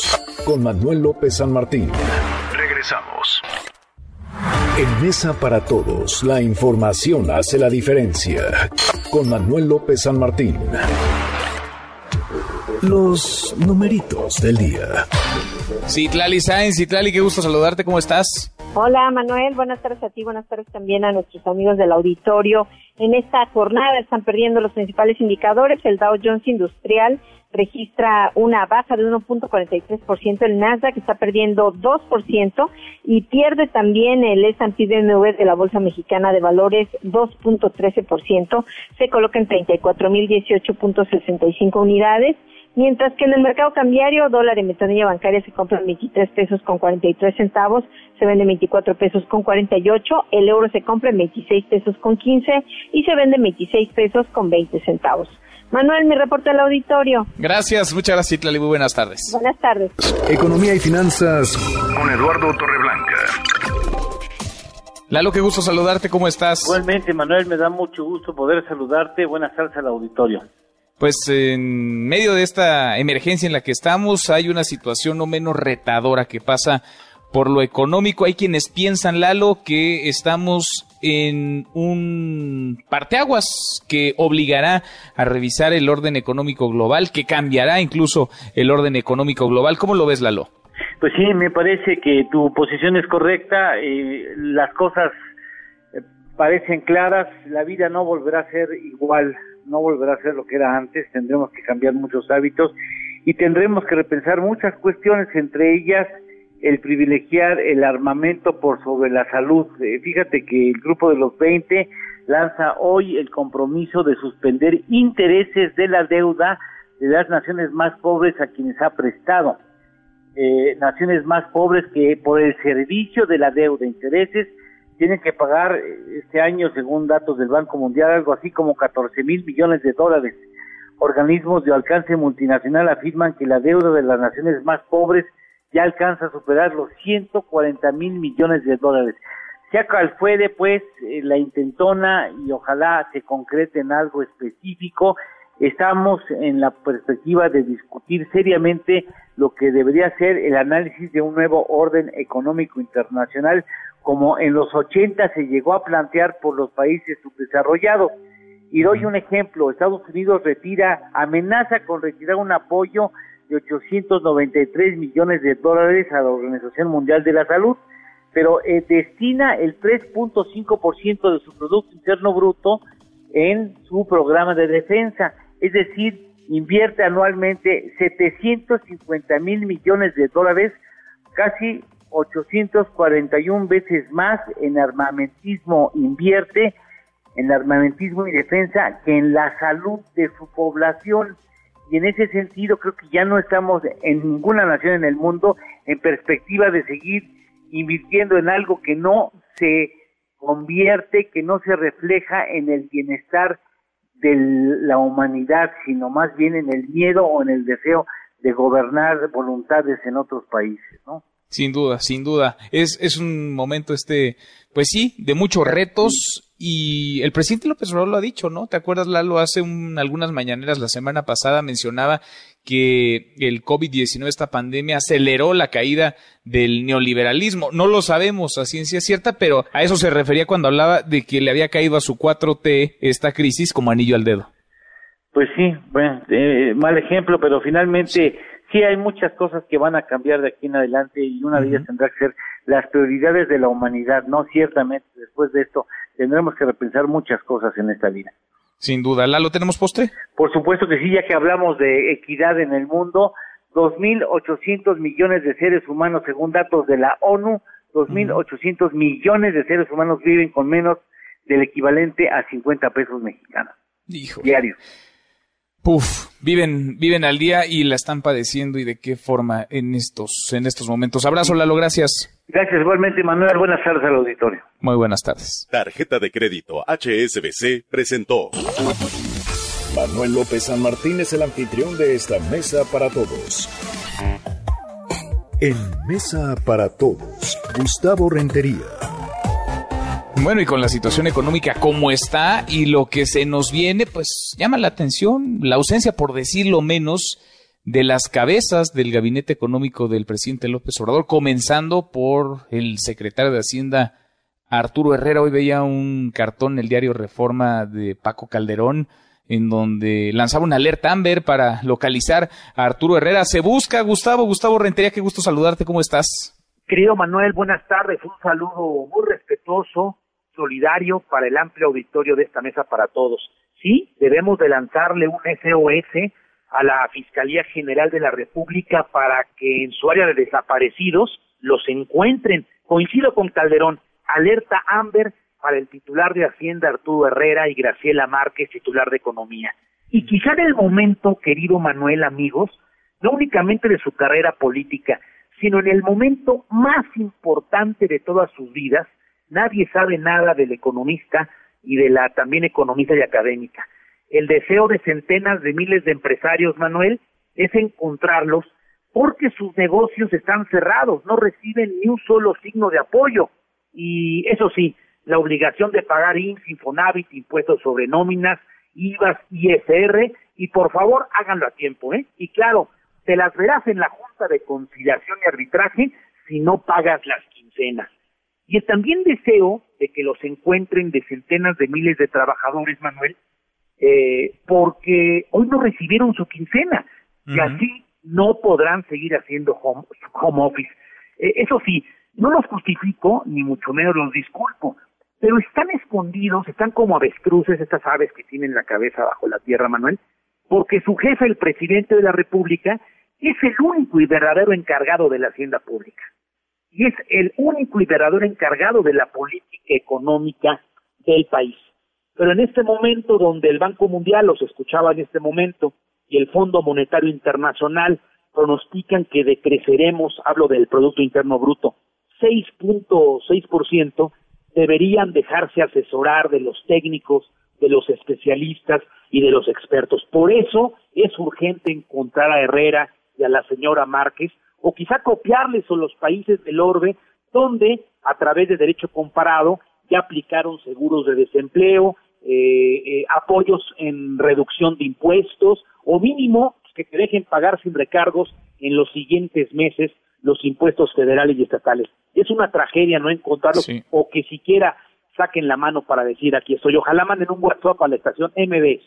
Ojalá que aparezcan, sí, porque vaya, la incertidumbre es muchísima, la desesperación también. Tengo frente a mí un tuit que lanzó Arturo Herrera el 3 de abril ¿Te acuerdas, Gustavo? En esa semana se hablaba mucho de que Arturo Herrera iba a renunciar, de que iba a presentar o había presentado ya su carta de salida al gobierno del presidente López Obrador. Un poco para callar esos rumores, tuiteaba el 3 de abril, insisto, Arturo Herrera, a inicios de la siguiente semana, o sea, la pasada, daremos a conocer los detalles de diversos programas de crédito a través de los cuales se va a apoyar a la micro y pequeña empresa con el objetivo de mitigar el impacto económico del COVID-19 en el país. Eso el 3 de abril. Vamos en 15 y no ha aparecido no ha dicho esta boca es mía Arturo Herrera. El presidente López Obrador lo único que mencionó ayer es que en mayo, entrado el próximo mes, dentro de 15 días, comenzarán a inyectar liquidez a la economía.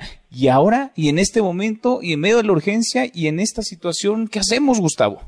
Fíjate que el subsecretario López Gatel eh, da gusto que todas las noches a las 19 horas de, pues, por cierto, noticias muy trágicas, pero esté en comunicación. Lo pueden criticar, pero la información necesita información. Eso por parte de la pandemia sanitaria. Pero tenemos otra pandemia que es la económica. Yo desearía que todos los días, o quizás dos veces al día, el secretario Herrera y la señora Márquez nos dijeran cómo va el tema económico. Es decir, ¿por qué no hacer lo mismo desde el gabinete económico que está, pues, peor que infectado de COVID-19? Es decir, un, un gabinete mudo eh, es un gabinete que no funciona. Y lo peor, ya no hablemos de los voceros, yo ni sé cómo se llame el vocero de economía o el vocero o vocera de, de Hacienda, pero de verdad ¿eh? que no cobren esta quincena, que no les depositen hoy porque no han chambeado. Pues no, yo no sé a qué se dedicarán, pero a chambear, a atender la emergencia, la urgencia, seguro es que no. Gustavo, un abrazo, gracias. Y una convocatoria respetuosa. Les estamos solicitando que salgan a decirnos, ojalá estos espacios, estos micrófonos siempre están abiertos, Manuel. Yo sé de tus buenas entrevistas, sabrás interpretar nuestros cuestionamientos, ojalá te concedan una entrevista, pero, pero no rápido, de manera urgente. Pues ojalá. Acá no los dejamos de buscar, créeme, Gustavo. Te mando un abrazo. Adiós, querido Manuel. Adiós, es Gustavo Rentería, como todos los miércoles en esta mesa para todos. Cruzamos la media ya a la hora con 31, pausa, volvemos con un resumen de lo más importante del día, esta mesa, la mesa para todos. No te levantes. Podrías perder tu lugar en la mesa para todos. Con Manuel López San Martín. Regresamos. En Mesa para Todos, la información hace la diferencia. Con Manuel López San Martín.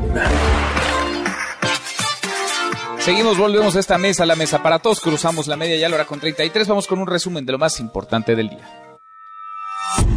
Resumen. El mundo ha rebasado ya los 2 millones de contagios de casos positivos por COVID-19. En solo 13 días subimos un millón y contando hasta ahora, 2 millones 23 mil 663 personas han dado positivo, 132 mil 276 personas han fallecido. Estados Unidos es el país más afectado, es el centro de la pandemia en estos momentos, más de un tercio de los casos y 27 mil muertes. En México llevamos 5.339 casos y 406 muertes. Los municipios más afectados, según un monitoreo de la UNAM, son Tijuana, 213 contagios, Culiacán, 179, Cancún, 174 y Puebla, 173. Luego vienen tres alcaldías de la Ciudad de México, Iztapalapa con 155 contagios, La Gustavo Amadero con 143 y Miguel Hidalgo, 134 casos. Bueno, y la Secretaría de Hacienda considera medidas más flexibles para enfrentar la fase 3 del coronavirus tras una reunión virtual con ministros y gobernadores de bancos centrales del G20, el grupo de los 20 países más poderosos económicamente del mundo. El secretario Arturo Herrera dijo que los países miembros utilizarán todos los instrumentos de política fiscal y monetaria para reducir el impacto económico por el COVID-19. Qué bueno que lo digan. ¿eh? Ahora, ¿cómo lo van a aterrizar a la realidad de México?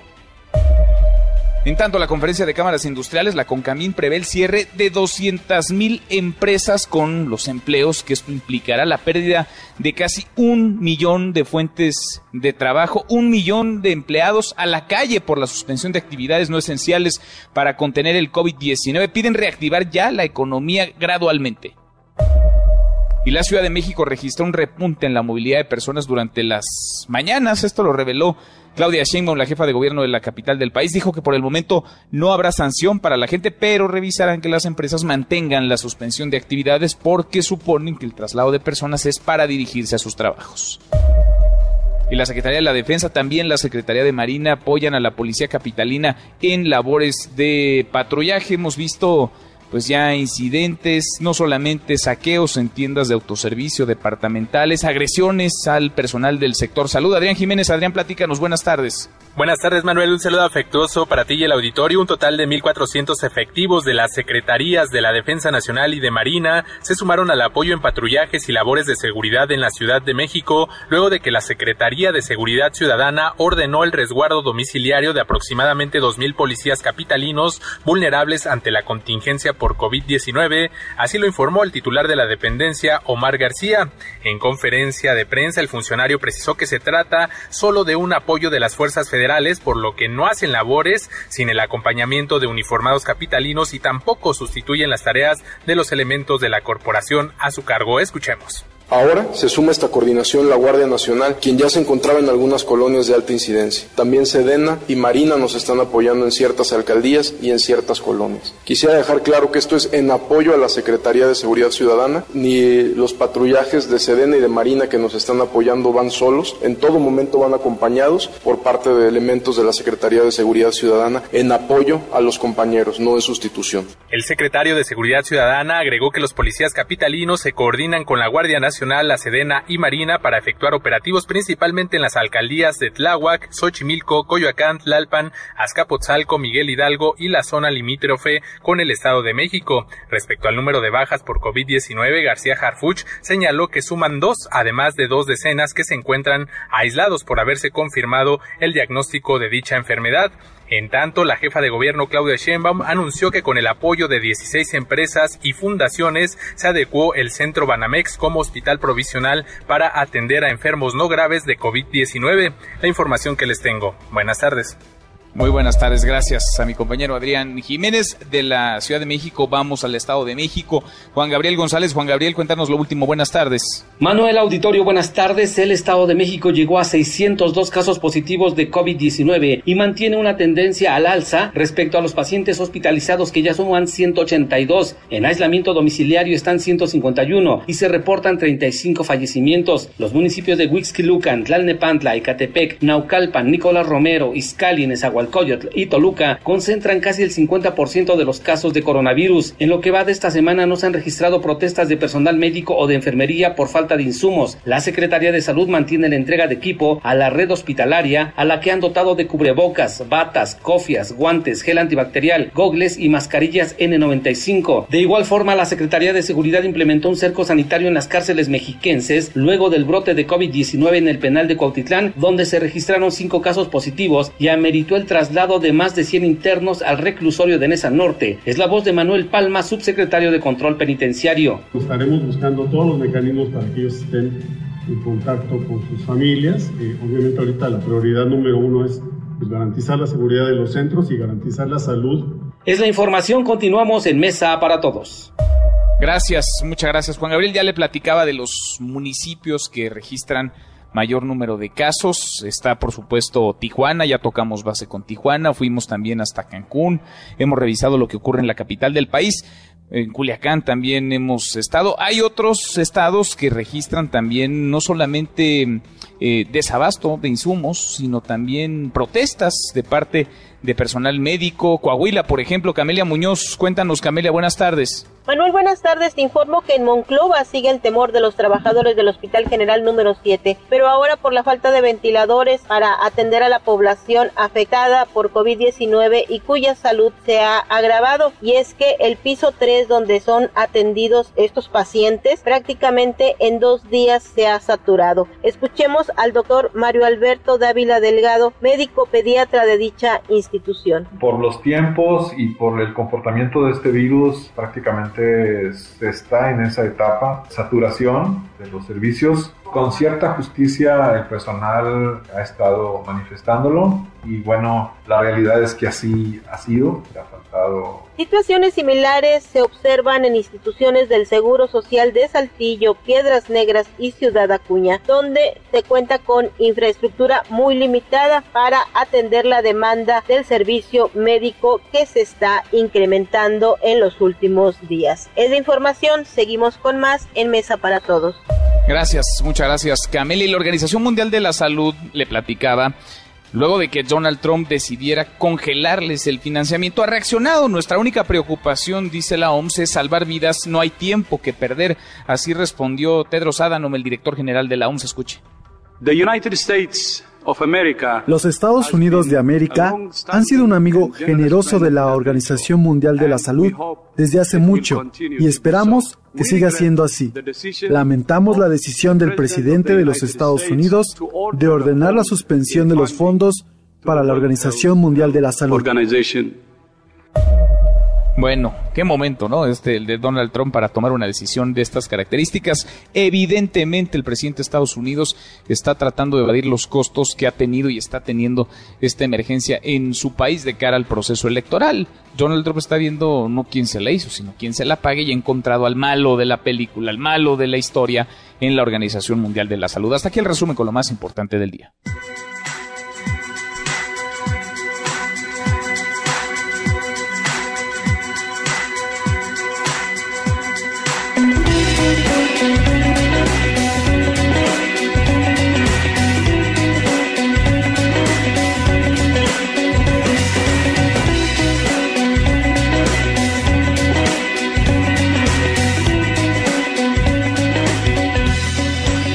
José Luis Guzmán, segundo tiempo en esta mesa para todos. ¿Cómo estás? ¿Qué estamos escuchando? Muy bien, Manuel. Pues fíjate que estamos escuchando a una banda del Reino Unido, de Manchester particularmente, que se llama de 1975.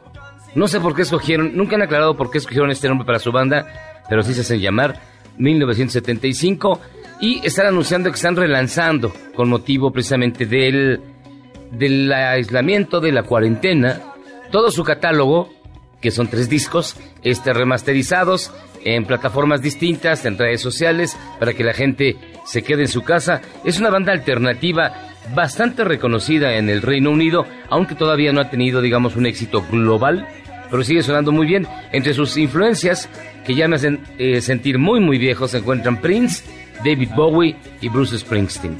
Oye, hay un montón de relanzamientos, ¿no? Justo ahora, ante la imposibilidad de presentaciones, de conciertos, vaya, no te avientas a lanzar un disco ahorita, si no lo puedes capitalizar y hacer negocio, los relanzamientos están a todo lo que dan.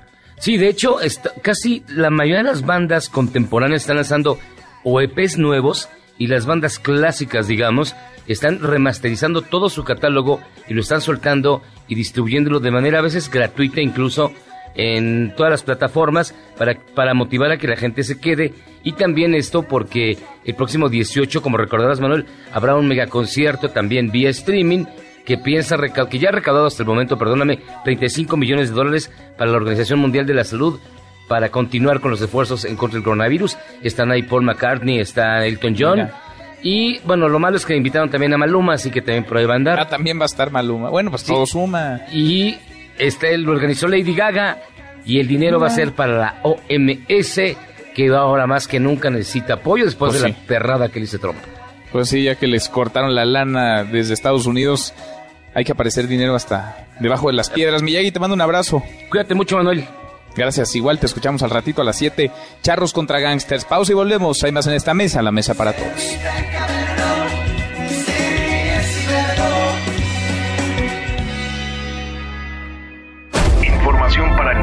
Milenio. Mesa para todos con Manuel López San Martín. Regresamos. Más información y análisis en Mesa para todos con Manuel López San Martín.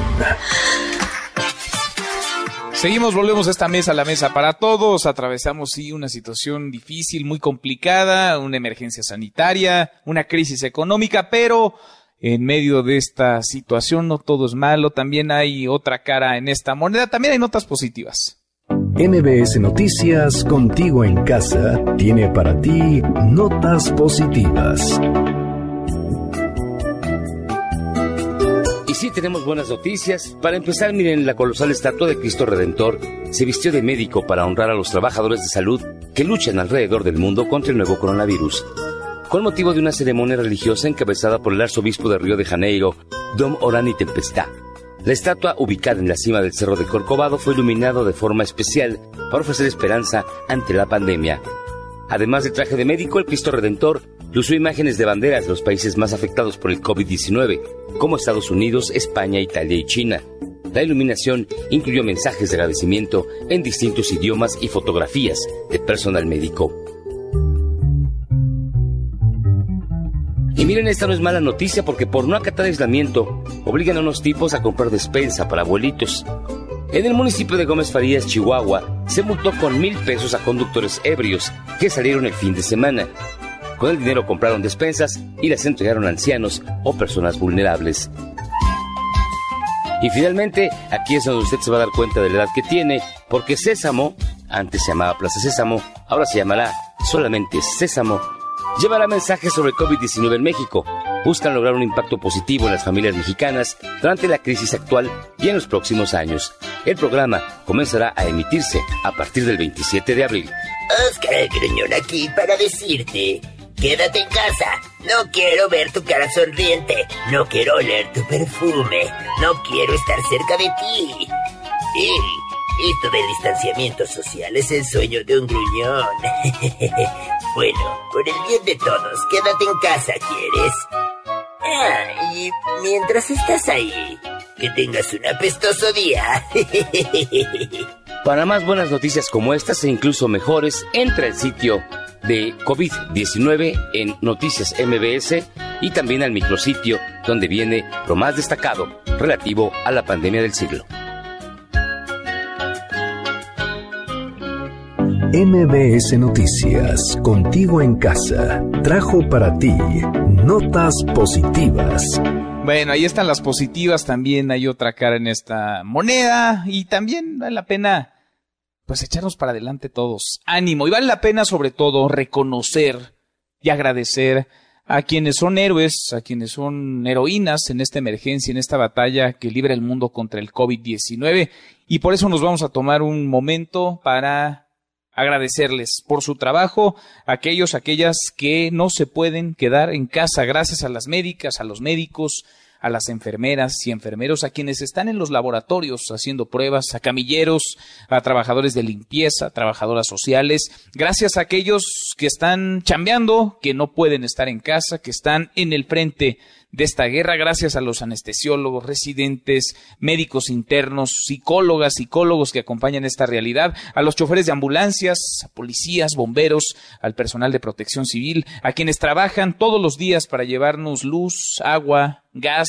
al personal administrativo de hospitales, gracias a quienes laboran en los restaurantes, dentro de las clínicas, a los transportistas que llevan productos de primera necesidad y alimentos, a quienes están en los bancos para que el dinero pueda llegar a quien lo necesita cuando lo necesita, a choferes y a operadoras del transporte público que permiten que quienes lo requieran se puedan trasladar y llegar a su destino. Gracias a las científicas, académicos, a investigadoras que buscan a través de su conocimiento salidas en esta situación de emergencia, a las y los activistas que están organizándose para apoyar a las poblaciones más vulnerables en este momento, a nuestros diplomáticos que también se la rifan, que han regresado a casa miles de mexicanos, casi diez mil que se quedaron varados por el mundo, a las autoridades de los diferentes niveles de gobierno que se toman en serio, así como hay malos, hay muy buenos que toman en serio la emergencia, que duermen muy poco para hacer frente a la situación. Gracias también a los periodistas, a mis compañeros, a quienes están informando en tiempos donde se necesita verdad, al equipo en cabina, al equipo en redacción, en producción, vaya, a todos quienes no paran, no se detienen, a mis compañeros reporteros, gracias también a las mensajeras, a los repartidores, a las maestras y maestros que están dando clases online, a ingenieros que desarrollan algún tipo de instrumento, de herramienta que sirva a los demás en esta emergencia y sobre todo a las mamás, a los papás que están haciendo todo y más todos los días por sus hijos e hijas, a los empresarios y a las empresarias que hacen un enorme esfuerzo para mantener empleos. Gracias a todas, a todos ellos. Gracias, muchas gracias. Ya mero, nos vamos, revisamos lo último la información. En tiempo real, en Universal. México será el tercer país de América Latina con la peor recesión este año, dice el Fondo Monetario Internacional. El Heraldo de México. Guerrero pide suspender vuelo de Tijuana a Acapulco. Milenio. Bueno, hay tres vacunas contra el COVID-19, pero en etapa de ensayos clínicos. Son pruebas, dice la Organización Mundial de la Salud.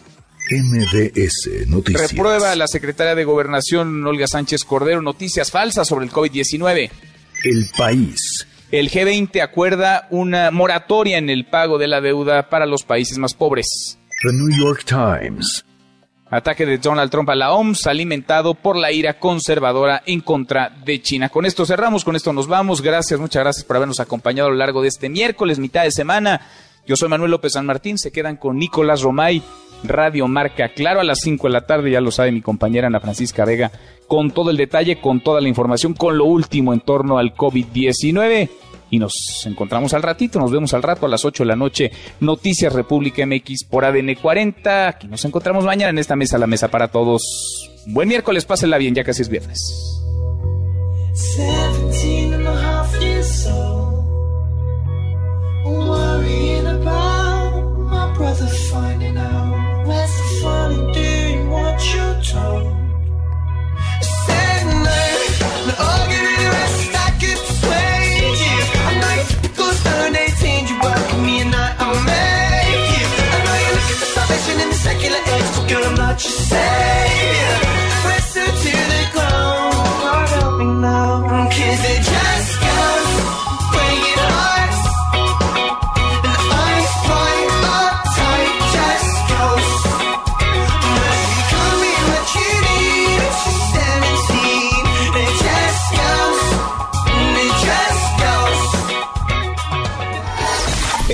Noticias presentó Mesa para Todos con Manuel López San Martín.